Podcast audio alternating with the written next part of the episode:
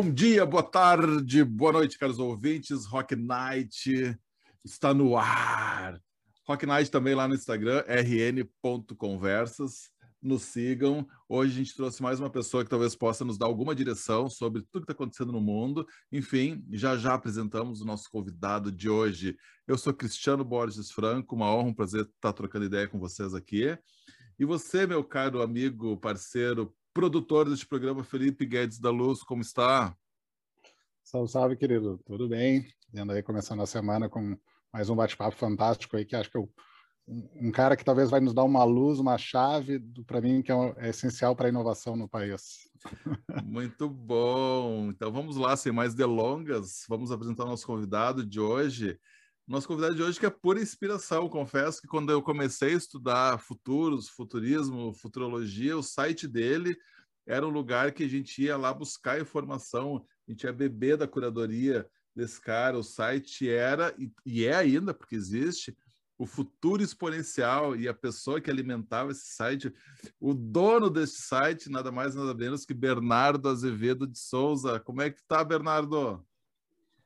Fala, Cristiano. Tudo bem, Felipe? Prazer estar aqui batendo esse papo com vocês, trocando muita informação, muita figurinha, muita experiência. E vai ser um prazer em poder dialogar aí sobre o que nós quisermos, né? Então, deixando a conversa Boa. aí nos conduzir. É, deixa eu só fazer uma ressalva que é Bernardo de Azevedo e Souza. É isso, né, B? É isso mesmo, nome composto, né? Eu gostaria que fosse um nome mais simples, né? Mas a gente tem que, é, seguir com o nome que tem, né? B, B, para os íntimos. B. Na verdade, eu nunca havia chamado ele de B, mas é que o nome dele é tão lindo e meu filho é Bernardo e eu chamo ele de B e saiu esse B. Alguém te chama de B, Bernardo? Já, já chamaram, né? Hoje em dia não, ninguém, né? mas teve um momento que sim. É muito legal. Bora lá, o Bernardo, que é advogado, empreendedor, autor, palestrante, professor.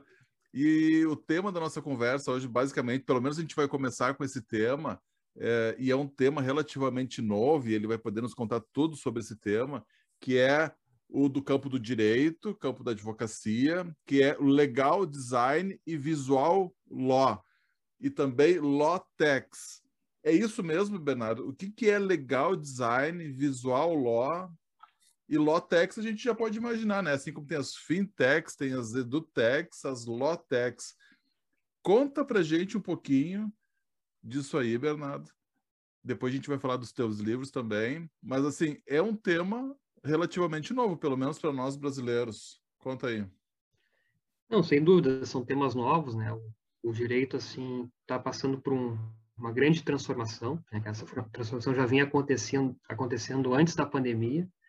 Né, Para ter uma ideia, nesse tema das Lautex, tem hoje uma, uma associação que se chama B2L, Associação Brasileira de Lautex Legaltex, que é hoje a empresa que reúne e mapeia todas as empresas né, e startups que oferecem soluções tecnológicas para o setor jurídico. E nós tivemos um crescimento aí, Cris, de 300% em dois anos, 2017 para 2019, e agora com a pandemia isso se potencializou ainda mais. Então essas Lautex Legaltex são empresas que estão hoje oferecendo soluções tecnológicas para sua advocacia, departamentos jurídicos, algumas para o judiciário, e buscam de inúmeras formas né, auxiliar os, os, advogados na execução das suas tarefas, os departamentos jurídicos, né, iniciativas também para o judiciário, para auxiliar a forma como os serviços judiciais são prestados.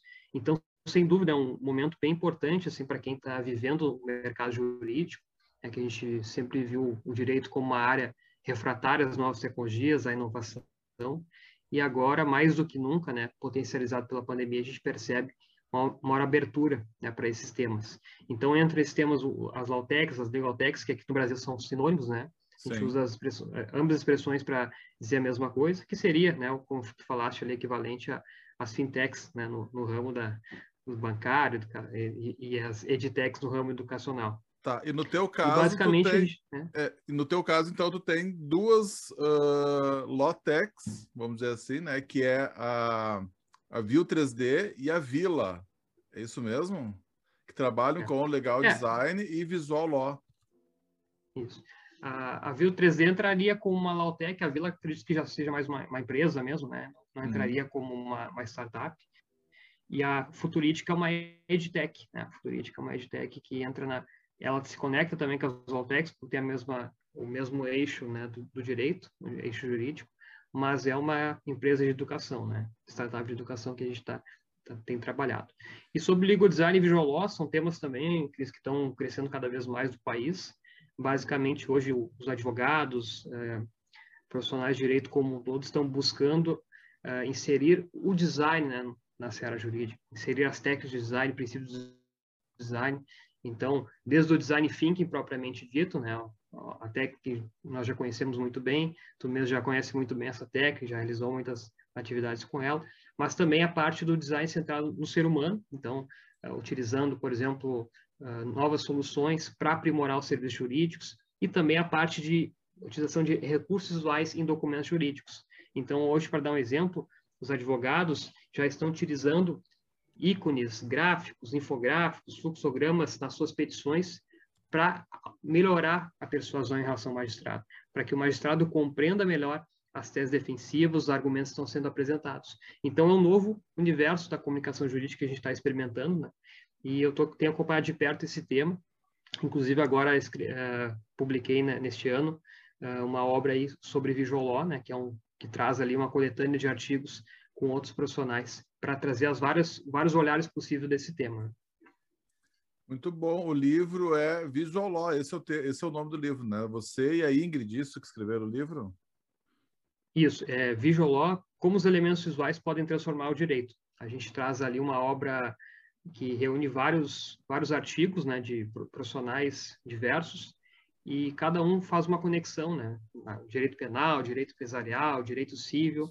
Então, as, os vários diálogos possíveis em relação a esse tema. E a obra está toda colorida, né? toda colorida, e ela é repleta de situações gráficas. Então, a pessoa tem uma, realmente uma leitura aprimorada, né? E, e, antes de cada artigo nós colocamos uma folha de rosto que traz ali informações como áreas coordenadas daquele artigo, principais habilidades que vão ser desenvolvidas na leitura, né? Palavras-chave, tudo para que o leitor tenha a melhor experiência possível. Isso que a gente procurou fazer, uma obra diferente no mercado e não mais do mesmo, né? Em relação à coletânea que a gente vê muito por aí, né?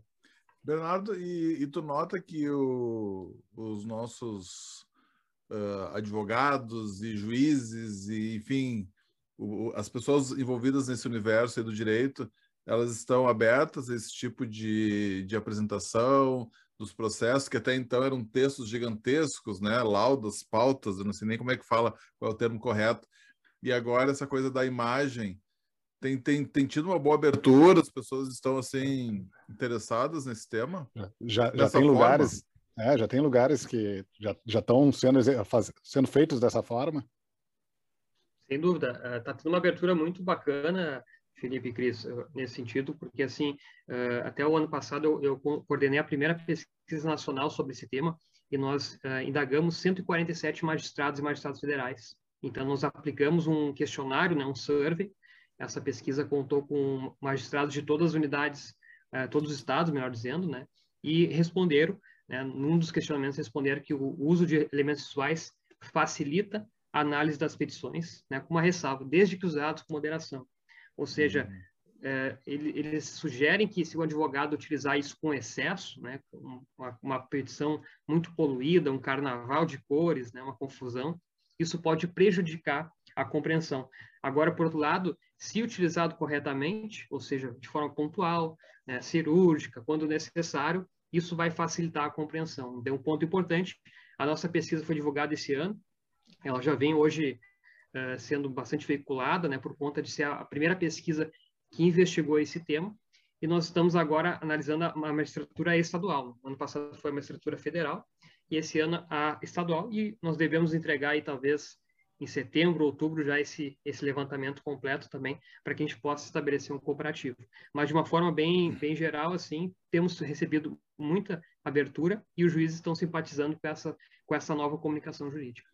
Coisa boa. Tu sabe que agora você falando, eu me lembrei de uma história, acho que até a gente já conversou sobre essa história, se tornou viral, assim, pelo menos, eu acho que uns cinco anos atrás, que não me recordo se foi, acho que foi um advogado que, colo, é, que colocou numa petição uma receita de bolo lá no meio da, da, da, da petição, enorme, né? Várias páginas, para provar a tese de que ninguém lia esse documento, ou que ele era lido de uma maneira, enfim, uma leitura dinâmica. Tu te recorda dessa história, Eu lembro, eu lembro disso.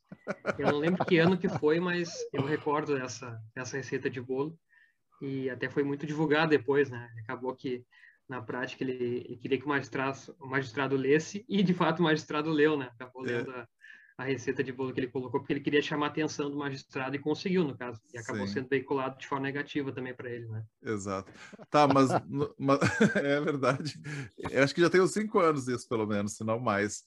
Mas então essa coisa da imagem veio meio que para reduzir também essa quantidade de texto, para deixar ele a, a leitura mais é. fluida e de fácil entendimento?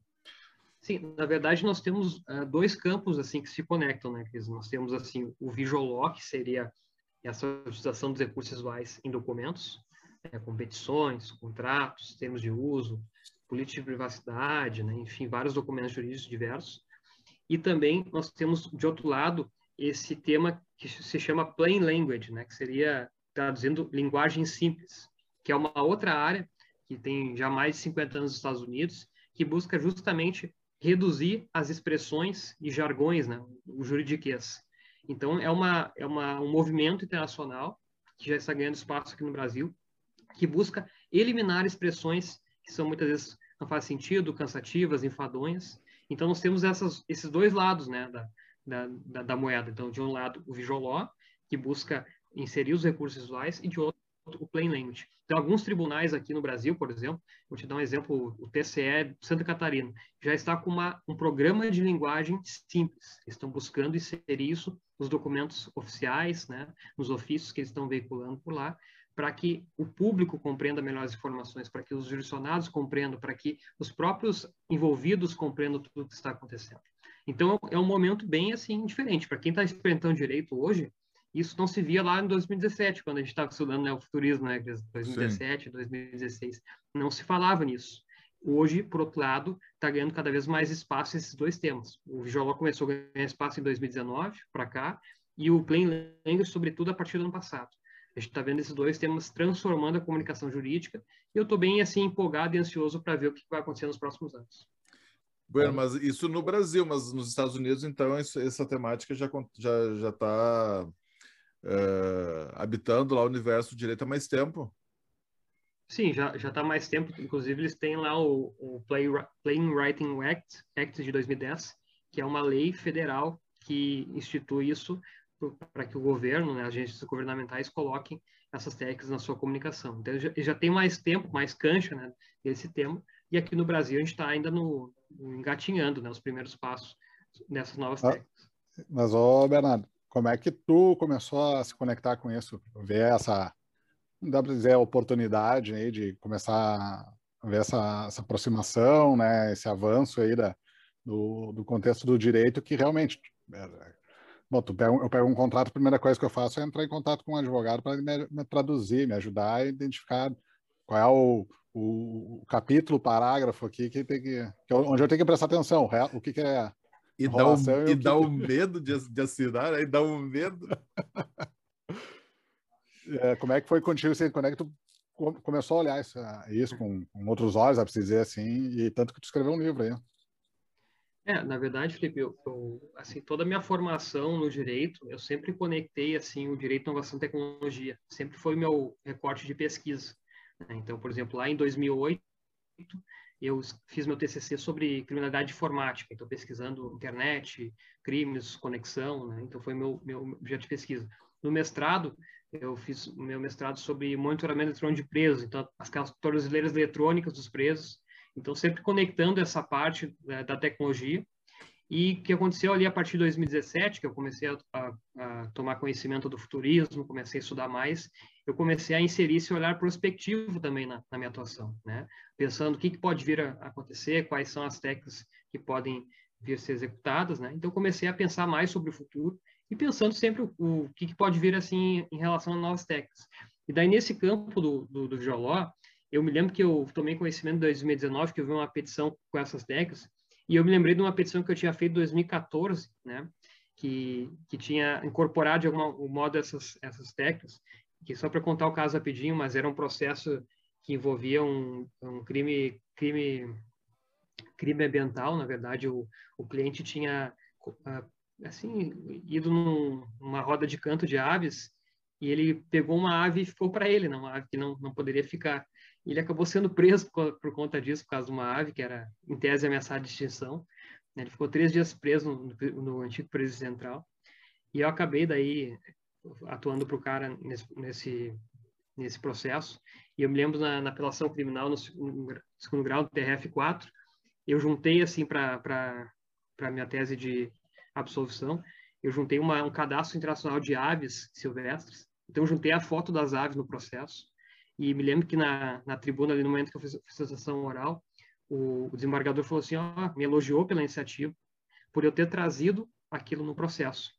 Isso acabou facilitando a compreensão do magistrado, que me elogiou e concedeu né, o pedido que eu tinha feito para o meu cliente. Então, esse é um caso que eu tinha feito já na, uma petição com isso, e acabou surtindo efeito nas técnicas de geoló, e comecei a me aprofundar. Quando eu vi em 2019 uma outra petição assim com esse tipo de técnica, eu comecei a estudar mais o tema, eu vi que tinha um, um nome para isso, né? a gente pensava só, ah, é colocar imagens na petição, não, não tinha um nome. Quando a gente dá o um nome, né, à área, ao campo, nós conseguimos até saber que existe um estudo sobre aquilo e também que existem outras técnicas que a gente pode aprender. Então, foi isso que me motivou a avançar mais. Então, eu comecei, Felipe, comecei a escrever mais sobre isso, pesquisar mais. E os textos que eu escrevi em 2019, hoje, se o termo Visualó, tu vai cair naturalmente no meu site, senão o primeiro artigo, segundo da lista. E isso acabou me colocando como uma referência nesse tema, né? apesar de ser são só dois anos de, de estudo sobre isso, mas acabou me colocando como um, ar de referência em relação a esse tema. E hoje eu estou aproveitando nesse sentido, né? buscando uh, cada vez mais uh, aprimorar isso, né? as técnicas, os ensinamentos sobre isso. E tenho trabalhado diversos ramos aí que, que dialogam com essa seara. A saber, o Bernardo tem um site, então a gente vai colocar aqui na descrição uh, deste áudio, para que vocês possam depois ir lá conectar com as ideias do Bernardo, com uh, o material que ele produz, né? Que é bernardodeazevedo.com. Uh, tu tens também um canal no Instagram, no Instagram não, desculpa, também tem Instagram, mas no Telegram, onde tu uh, informa né, o pessoal sempre sobre as tuas iniciativas e as iniciativas relacionadas a Visual Law e as Lotex e tudo mais, esse, esse, esse, esse, essa pauta da nossa conversa aqui. Então, quem tiver interesse, né, acessa o site do Bernardo, se inscreve no canal do Telegram dele, que é bem bacana, sempre notícias atualizadas e fresquinhas sobre o tema. Uh, e ali no site do Bernardo, eu estou vendo aqui os cinco livros que ele tem publicado, e todos eles com esse viés de tecnologia, pelo menos nos títulos aqui, né, uh, Bernardo? Esse primeiro que tu citou, né, o monitoramento eletrônico como medida alternativa à prisão preventiva. Depois tem aqui Ciências Criminais em Debate, Perspectivas Interdisciplinares. Aí esse de que fala especificamente de tecnologia, né, Direito, Tecnologia e Práticas Punitivas. Depois, de, Democracia em Sistema Penal, ou E Sistema Penal. E esse último, então, Visual Law. Pô, o senhor tá grandão, hein? Cinco livros, que espetáculo.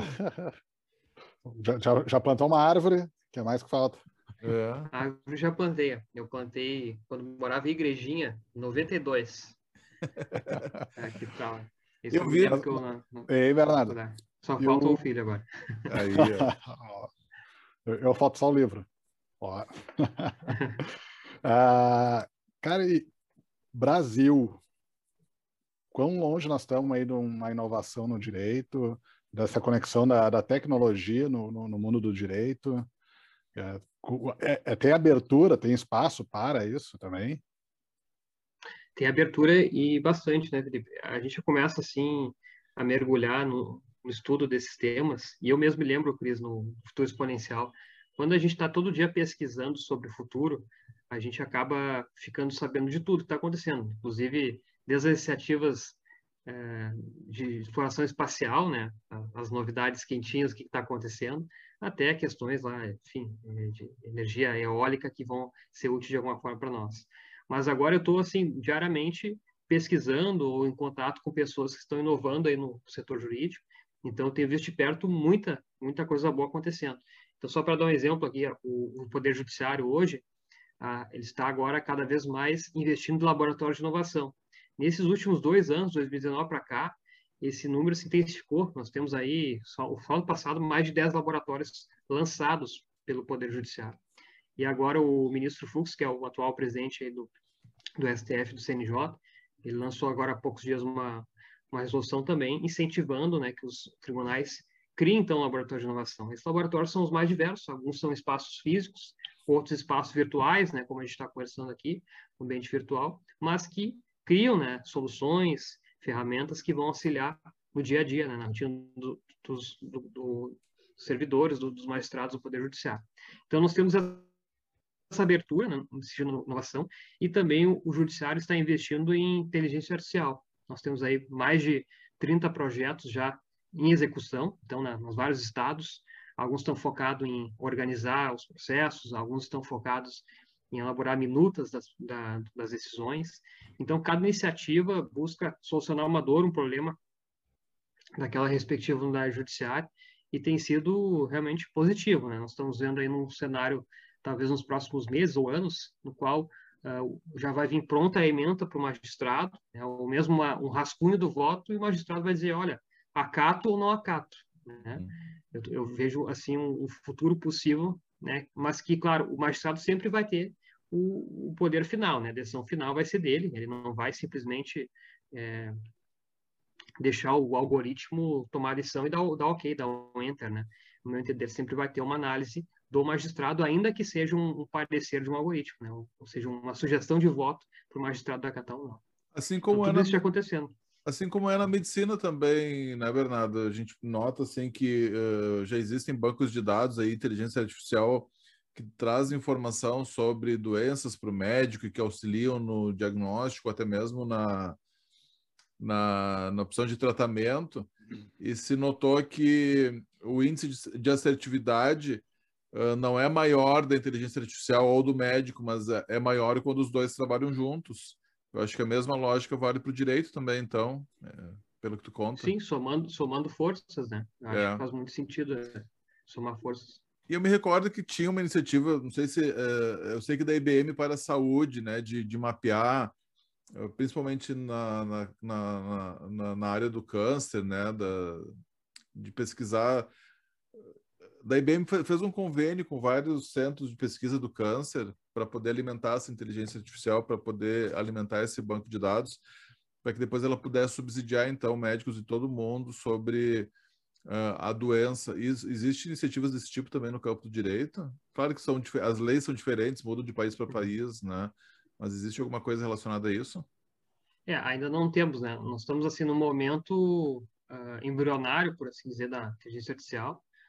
Ainda é a inteligência artificial fraca, aquela na classificação que, que se convencionou, né? Então, de inteligência artificial fraca, mas mesmo a fraca já é capaz de fazer muito, né? Uhum. Então, nós temos algumas iniciativas em andamento, né? Muita coisa sendo construída e acho que é questão de tempo até que a gente veja uma profundidade maior, né? Nessa capacidade da inteligência artificial. Mas eu vejo, assim, com bons olhos, né? As iniciativas e sempre, claro, tendo cuidado de regulamentar bem, de estabelecer diretrizes para que a gente não deixe também no piloto automático e, e eventualmente sofra prejuízo por conta dessa desse desleixo, vamos dizer assim, da, de, de, esses cuidados, né? Pois é, e aí eu penso que essa pesquisa de inteligência artificial, essa, uh, essa, essa temática toda está muito relacionada às universidades também. Tu é um professor também, né? Eu penso que uh, do direito, e o quanto isso está avançando nas universidades, Bernardo? a, a disciplina né, de visual law, a questão da tecnologia, né? Porque me parece assim, claro, tem um movimento enorme no Brasil, tu relatou aqui para a gente agora do próprio uh, Superior Tribunal, uh, mas o quanto as universidades estão atentas a isso? É, em termos de, de graduação, muito pouco. Né? É. A gente não, não vê esses temas sendo inseridos na graduação, uh, mas sim assim, de uma forma eletiva, né? disciplinas eletivas mas como obrigatória eu não tenho conhecimento ainda de algum currículo que tenha incorporado, por exemplo, Visual inteligência artificial e outros temas nesse sentido. Agora, na pós-graduação se vê muito. Então, eu mesmo estou coordenando uma pós-graduação que já tem esses temas tipo inteligência artificial, geológico design no currículo, né? Então, já incorporando também profissionais que trazem esse olhar. Eu sei de algumas outras pós-graduações que têm focado nisso, mas é só no, no campo da pós-graduação mesmo. Na graduação, que seria o ideal mesmo, já inserir esse tema desde cedo para que o estudante compreenda o, esse mercado, né, de novas possibilidades, está cada vez crescendo mais. Né? De, no meu entender, deveria ser, ser, inserido também na graduação, mas ainda não é o que se vê no, no momento, né, Cris? Sim. É, eu vejo muito pelo lado do, daqui a pouco, do próprio empreendedorismo, né? Que daí tu olha oportunidades aí para depois investigar a tecnologia como uma possível solução, né? E, mas daí não é só no direito, é várias outras faculdades que, para mim, falham em não, não ter esse tipo de disciplina ou olhar para. Uh, é. A futurídica vem para compensar um pouco, para preocupar um pouco esse espaço que não é utilizado pela universidade. Conta para gente um pouquinho a história da futurídica. A futurídica ela surgiu, né, dessa, vamos dizer assim, desse interesse cada vez maior pelo, pelo futuro, né, que a gente começa a estudar ali 2016, 2017, né, nos conhecemos ali na, naquela época, Sim. eventos, né, troca de experiências, e esse tema acaba ficando, né, no nosso, nossa mente, no nosso olhar, a gente quer de muitas formas combinar esse olhar prospectivo, né, uh, ah, para dentro do direito. Então foi uma, uma proposta assim ousada que eu e o Felipe fizemos, né, o Felipe uh, Moreira de Oliveira, que é meu sócio, a gente criou a Futurídica, pensando em, em discutir cada vez mais uh, o futuro e conectando com o direito, e a ideia é justamente preparar os profissionais estudantes para o futuro. Então, a gente traz ali uh, técnicas de foresight, a gente traz uh, disciplinas que podem auxiliar profissional, e, claro, é uma, uma aposta ousada, porque o profissional de direito geralmente está pensando no presente, né?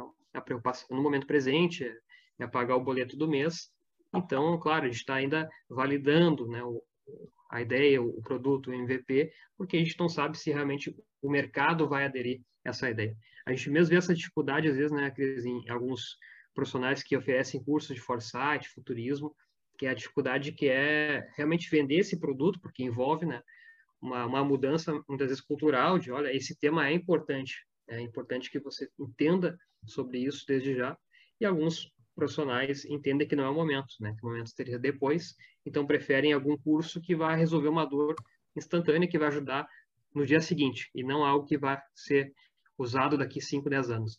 Uhum. É, é, esse movimento acontece nas empresas também de outras áreas, a gente trabalha com isso, e até a gente cunhou um termo né, que chama inovação exploratória para poder falar de futuros com as organizações principalmente uh, alertá-las da necessidade, da importância de pensar futuros, para que quando o futuro chegar não pegue a empresa de calças da mão. Então, e a gente nota que pelo menos nos dois últimos anos, Bernardo, o pessoal tem uh, se atentado mais para essa temática e procurado mais saber sobre isso e construir seus planos de médio e longo prazo também. O próprio Fórum Econômico Mundial tem falado muito também sobre literacia de futuros, a própria Unesco e da necessidade das empresas uh, se prepararem e conhecerem sobre isso, se alfabetizarem na linguagem dos futuros.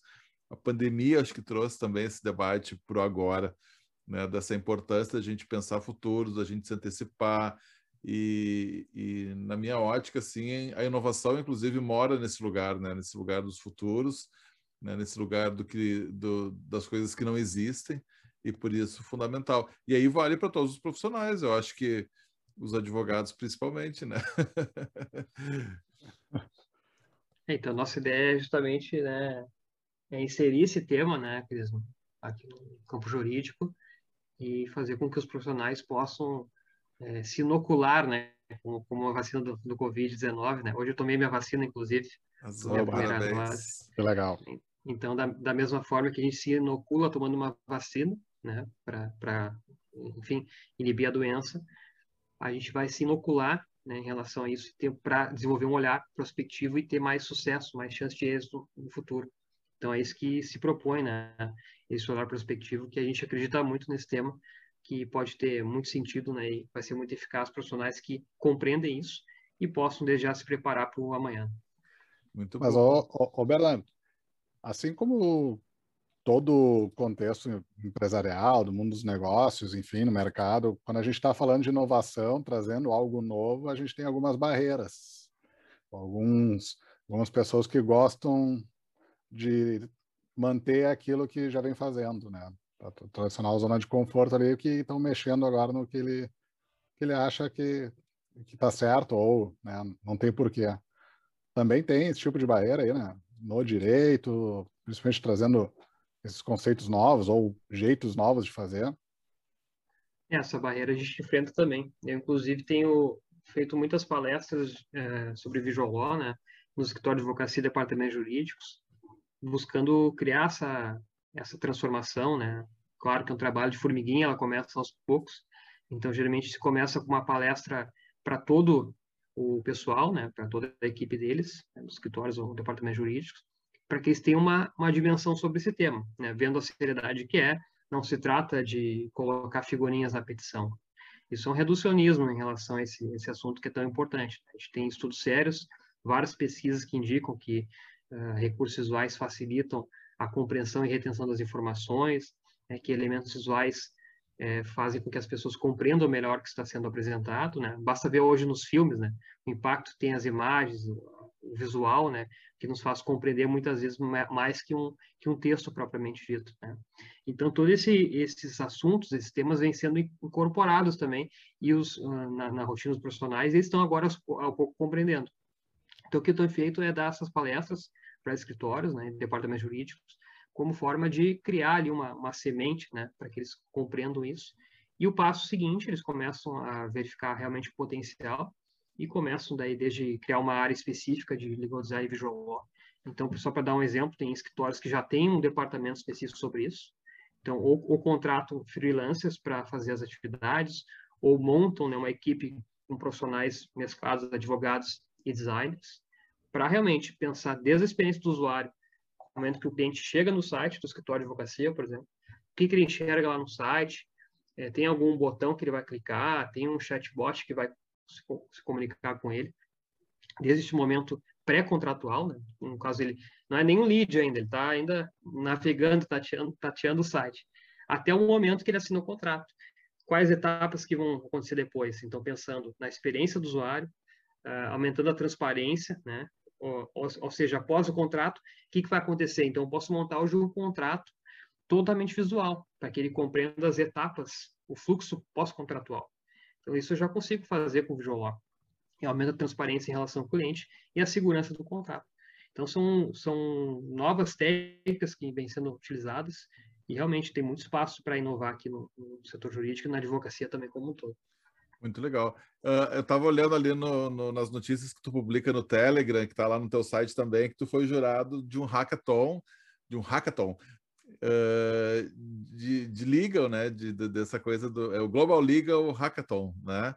Uh, então, assim, ó, Felipe, a galera já está aí fazendo hackathon, desafio. Que desafios vieram, velho? Que, que, que, que, ou melhor, que soluções foram premiadas lá? O que, que tu te recorda?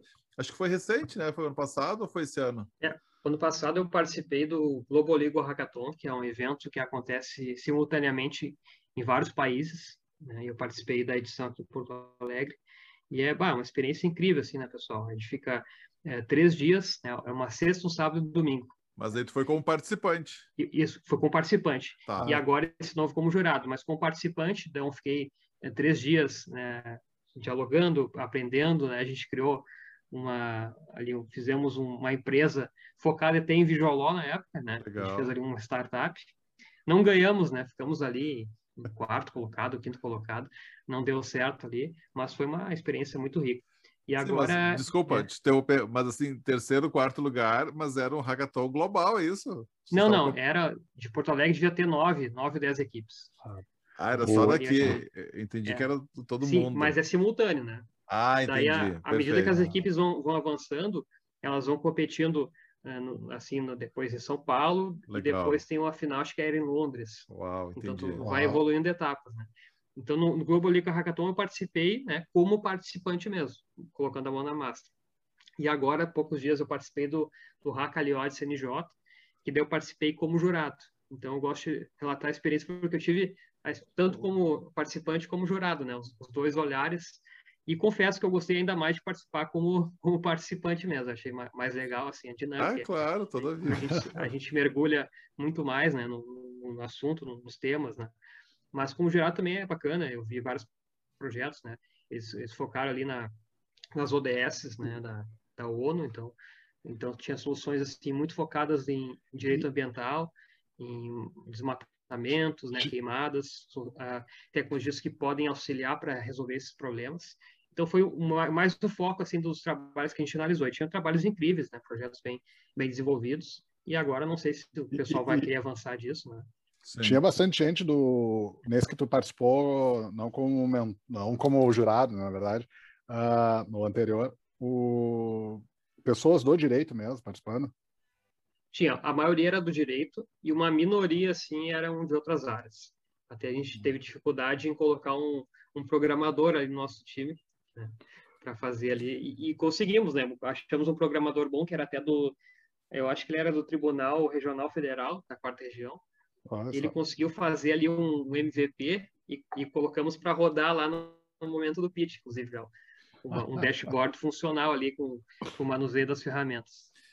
Em 2019, se eu não me engano, o pessoal da, da Startup Weekend fez um evento só sobre direito também, só legal tax, alguma coisa assim, lá no IMED. Foi o, o Startup Weekend. Tá rolando muito disso também ou não, Bernardo? É, agora na pandemia eu só vi assim uma edição online, né, que aconteceu. E Sim. acho que não teve a mesma divulgação, a mesma repercussão que teve o evento presencial. Até não, não chegou até mim assim essa edição online, né, a repercussão que teve Sim. no evento presencial, que realmente foi muito muito divulgado, né, um, realmente. E foi no IMED também, Cris, foi no IMED. No IMED, né? É.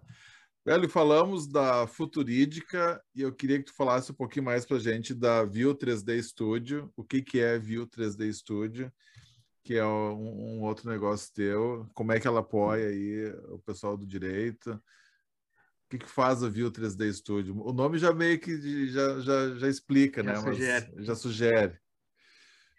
Não, bacana. A, a View 3D Studio é uma, é uma empresa especializada em animação 3D para o universo jurídico, né? que nós temos feito muito, assim, e esse tema dialoga claramente com o Visual Law, mas é, além das possibilidades que hoje tem dos elementos visuais nas petições, né, também nós temos esse universo das animações 3D como uma forma de melhorar ainda mais a exposição dos argumentos.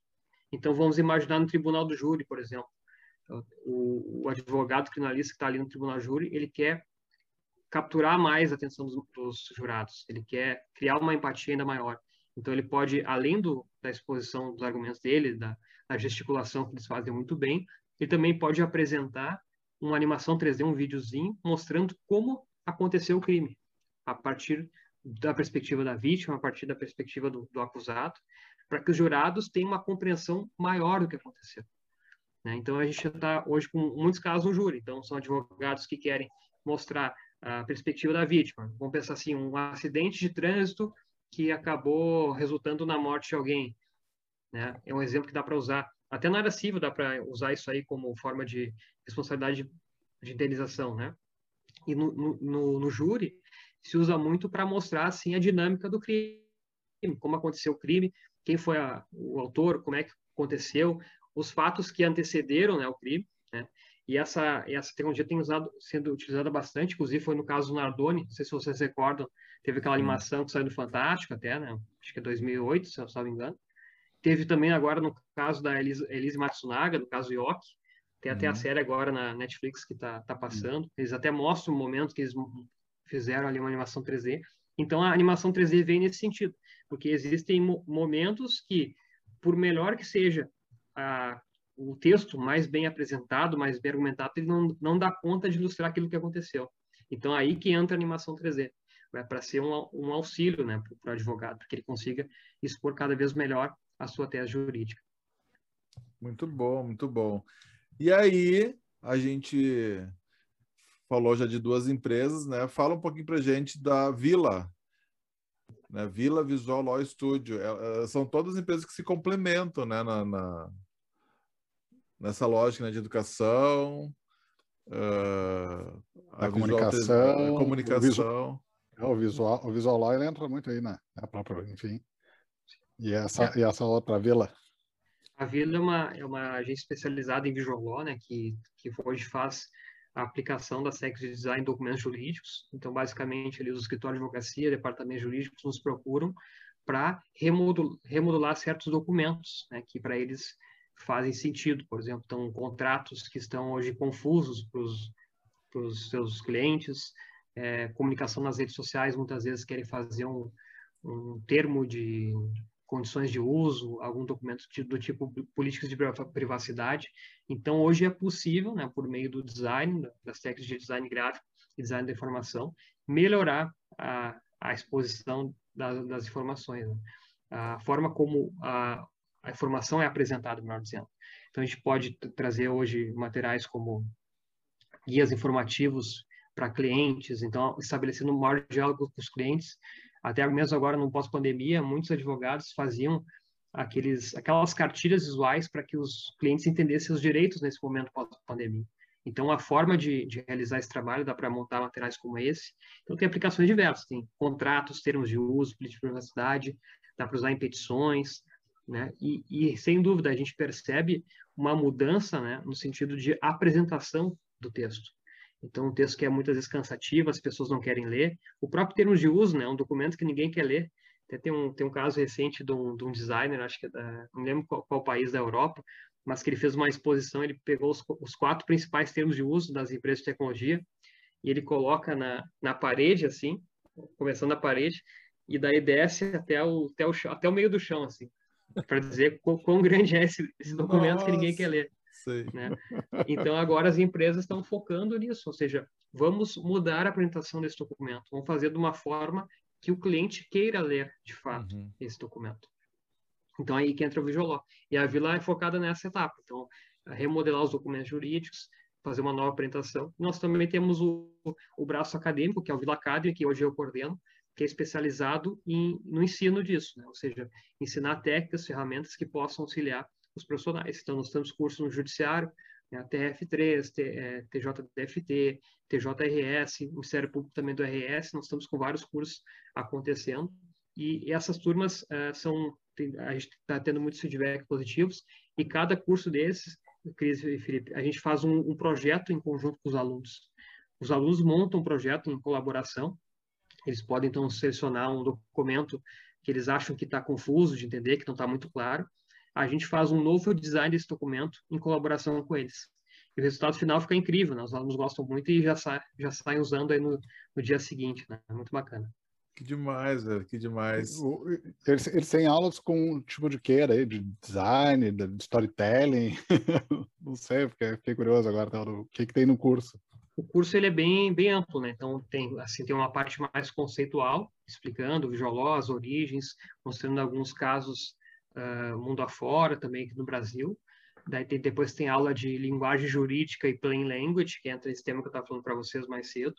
Depois tem uma aula só sobre projetos, né? Como desenvolver um projeto de law, as etapas, o que, que pode fazer para apresentar melhor o documento. E depois tem aula de design, né? Ou seja, princípios do design, né? Então, questões como alinhamento, repetição, contraste, esse tipo de assunto é, é ensinado né, também técnicas de design que vão ser utilizadas nos documentos. Então, é um curso bem completo, assim, que mostra, para quem nunca teve conhecimento sobre esse tema, realmente sai transformado, porque realmente são muitos conceitos novos. Né, e, e, e, e o, o, advogado, né, o estudante de direito que mergulha nesse assunto, ele se surpreende, porque é tudo diferente do que é, a gente está acostumado a, a, aprender na faculdade. Então, é algo uhum. bem novo mesmo. A gente percebe um movimento das grandes empresas, Bernardo. Uh, primeiro, assim, da necessidade de inovar, de transformar suas, os seus processos, seus modelos de negócio, muitas vezes. E aquela coisa, não dou conta, minha estrutura já é grande, já é pesado, tenho políticas, normas, daí a dificuldade de inovar acaba que uh, se torna muito grande, se torna uh, pesado demais. E aí vai lá para a lógica da spin-off, ou até mesmo da contratação de uma startup para dar uma solução para aquele problema que ela não consegue enfrentar. Uh, eu sei que tu também mapeou e tem lá no teu site uma série de, de legal techs, né, que oferece diversos tipos de solução. As empresas grandes têm essa dificuldade no, no, no seus, no, nas suas áreas jurídicas e buscam as legal techs de alguma forma? Sim, as legal techs elas vêm ajudando de inúmeras formas. Né? Então, até se fosse forem ver o radar da B2L, né, que eu tinha mencionado mais cedo, ali reúnem, uh, o radar reúne várias categorias de Lautex hoje no Brasil. Então, nós temos a categoria, por exemplo, automação de documentos, a categoria de ODRs, que são as resoluções de plataformas de resolução de conflitos online.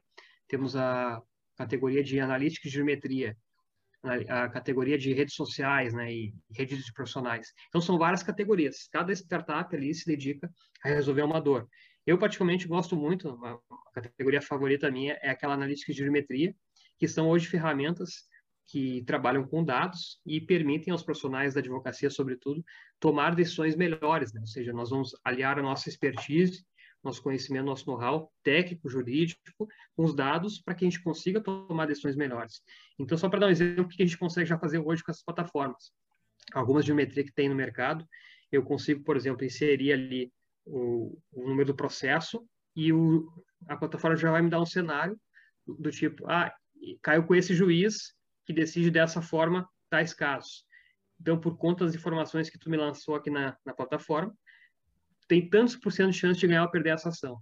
Então, isso já é possível saber hoje pelas plataformas existentes de jurimetria. Né? Também eu consigo saber quais juízes decidem mais é, por, por, procedência, mais por improcedência, quais homologam mais acordos, quais são mais liminares. Eu consigo fazer comparativos entre juízes, consigo fazer comparativos entre advogados. Então, é um, é um mundo de possibilidades. Né? Essas plataformas já existem, não é nada é, Estados Unidos, nada norte-americano, já é aqui no Brasil. Só que tem muita gente que desconhece né, esse, esse, essas possibilidades.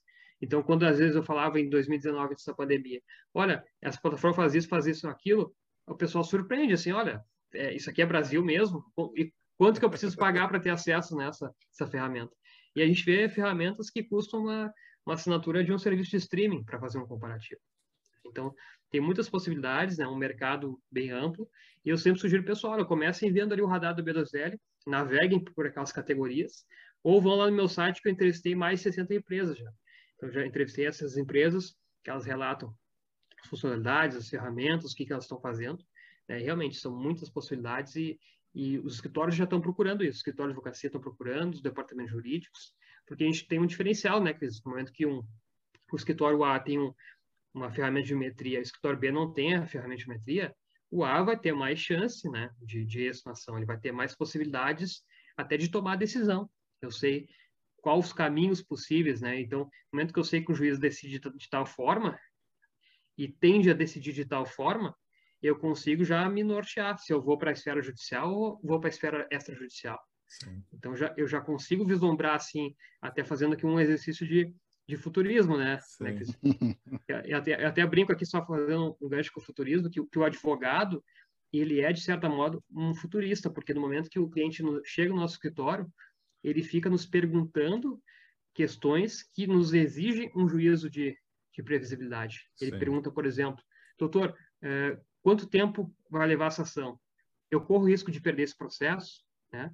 Eu vou ganhar essa ação, doutor? Então, nesse momento a gente tem que fazer um, um juízo aqui de, de, previsibilidade, a gente tem que é, antecipar cenários futuros. Né? Então, no momento que eu consigo fazer isso com minha, o meu know-how, minha expertise, meu conhecimento com os dados, eu consigo ser um advogado melhor, consigo mais, ser mais assertivo na minha atividade. O advogado é. precisa se preocupar com o fim do advogado ou não? É boa pergunta.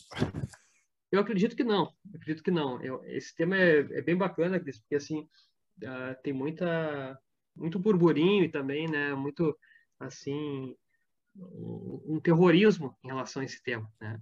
Então, por exemplo, eh, quando eu estava em 2006 lá, 2016, no inteligência artificial, eu pensava já sobre isso, sobre a possibilidade da substituição das máquinas, né? Enfim, eu estudei muito sobre isso e eu encontrei uma assim uma fundamentação que eu, que eu me sinto mais à vontade para fundamentar isso, né, Cris? Que ou seja, é pensar a advocacia como um conjunto de atividades e não como uma, uma profissão inteira. Por que isso? Uhum. Porque esses estudos do, do, futuro, assim, que estudam sobre o futuro do trabalho, eles sempre partem de uma perspectiva de profissões inteiras e não das atividades dessa profissão. Então, eles vão dizer assim que ah, o advogado corre risco de ser eliminado por tal percentual. Mas cada, cada uh, o advogado tem várias funções, né? Sim. Então, por exemplo, a fazer a petição uma função, é, fazer uma audiência outra, atender o cliente é outra. E cada atividade exige alguns, algumas são repetitivas e rotineiras e outras exigem altos níveis de interação social. Então, as atividades que são repetitivas e rotineiras, essas eu vou delegar para as máquinas. Uhum. Né? Vamos pensar, pesquisa de prudência. Por que, que eu vou fazer isso se eu, se eu posso uma máquina fazer isso por mim? Exato. Agora, uma audiência, eu exijo do advogado assim resposta rápida, de mate pronto. Eu preciso pensar rápido, preciso dar uma resposta, saber como lidar com aquela situação. Como é que nós vamos automatizar isso, né? Uhum. Isso não tem como. Então eu vejo assim, sob a perspectiva de tarefas, eu vejo que não tem como substituir a advocacia. Né? O advogado sempre vai ser fundamental porque a maioria das atividades que ele desempenha hoje são é, não são rotineiras repetitivas, né? Ou seja, exigem altos níveis de interação social e criatividade. Eu já estava me imaginando em 2050 uh, precisando de um advogado, abro o app né? Bernardo de Azevedo, Lotec aqui, converse com o robô, converse comigo, e ele já faz todo o encaminhamento ali do, do processo, ou me dá as orientações, né? O algoritmo me dá as informações todas. Eu acho vai, que não vou vai... precisar esperar até 2050, né, Bernardo? Acho que isso vem antes, né? Tu vai, tu vai, tu vai mandar um áudio, ele vai desenhando. E, e vai, ser, vai ter o visual law ali, vai, vai mostrar em forma e imprimindo depois para ti na impressora 3D. Muito bom, muito bom. Então, advogados e advogadas do Brasil, se atualizem, conheçam mais sobre Lotex, Visual Law e todas as áreas relacionadas à tecnologia dentro do campo do direito. Bernardo, uma honra, um prazer poder trocar ideia contigo sobre isso e aprender mais sobre isso também. Uh, e aí o Felipe, a gente sempre pede assim, né? Mas acho que tu já desenhou algumas coisas para gente, mas igual a gente vai te pedir. Uh, 2000 e quanto, Felipe?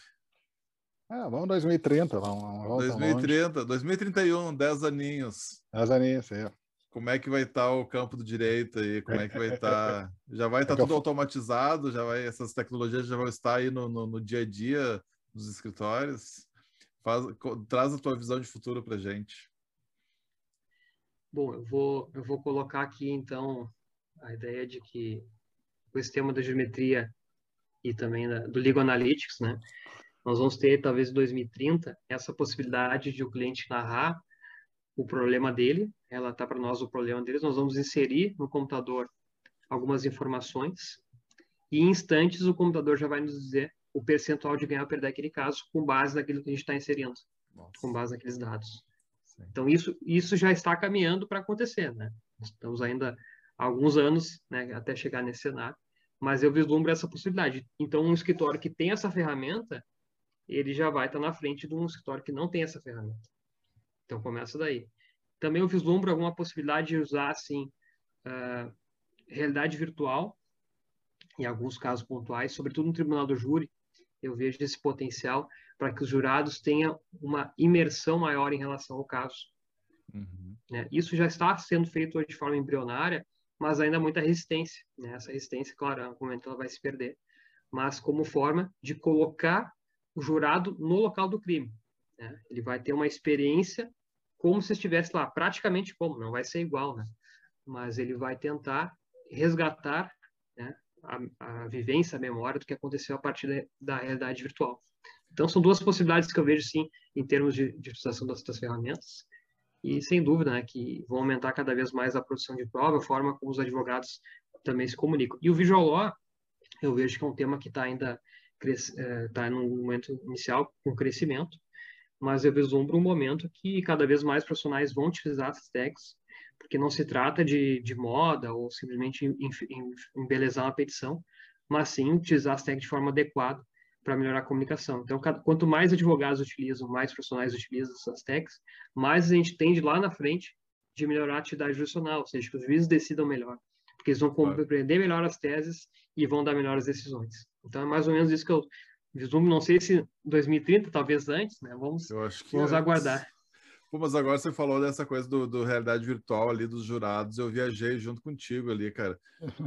Olha o impacto que tem isso dos jurados sentir, inclusive a emoção, cara, sentir a dor muitas vezes do que está acontecendo lá, porque eu, eu penso que, né, que no avanço da, da, da, realidade virtual você vai sentir cheiro, vai poder ter outras sensações para além da, da visual e, e se torna muito tu te lembra, Cris, aquela complexo, é, um curso que a gente fez ali, acho que foi aquele do do, da Aerolito, eles apresentaram aquele Klaus Oversidra, acho que era o nome do documentário, é, que eles colocavam assim é, para os executivos ver como é que era um campo de refugiados. Ah, sim, então, sim, eles sim. colocavam a realidade virtual, né, os óculos de realidade virtual, é para que eles pudessem ter uma, uma ideia de como é. Né?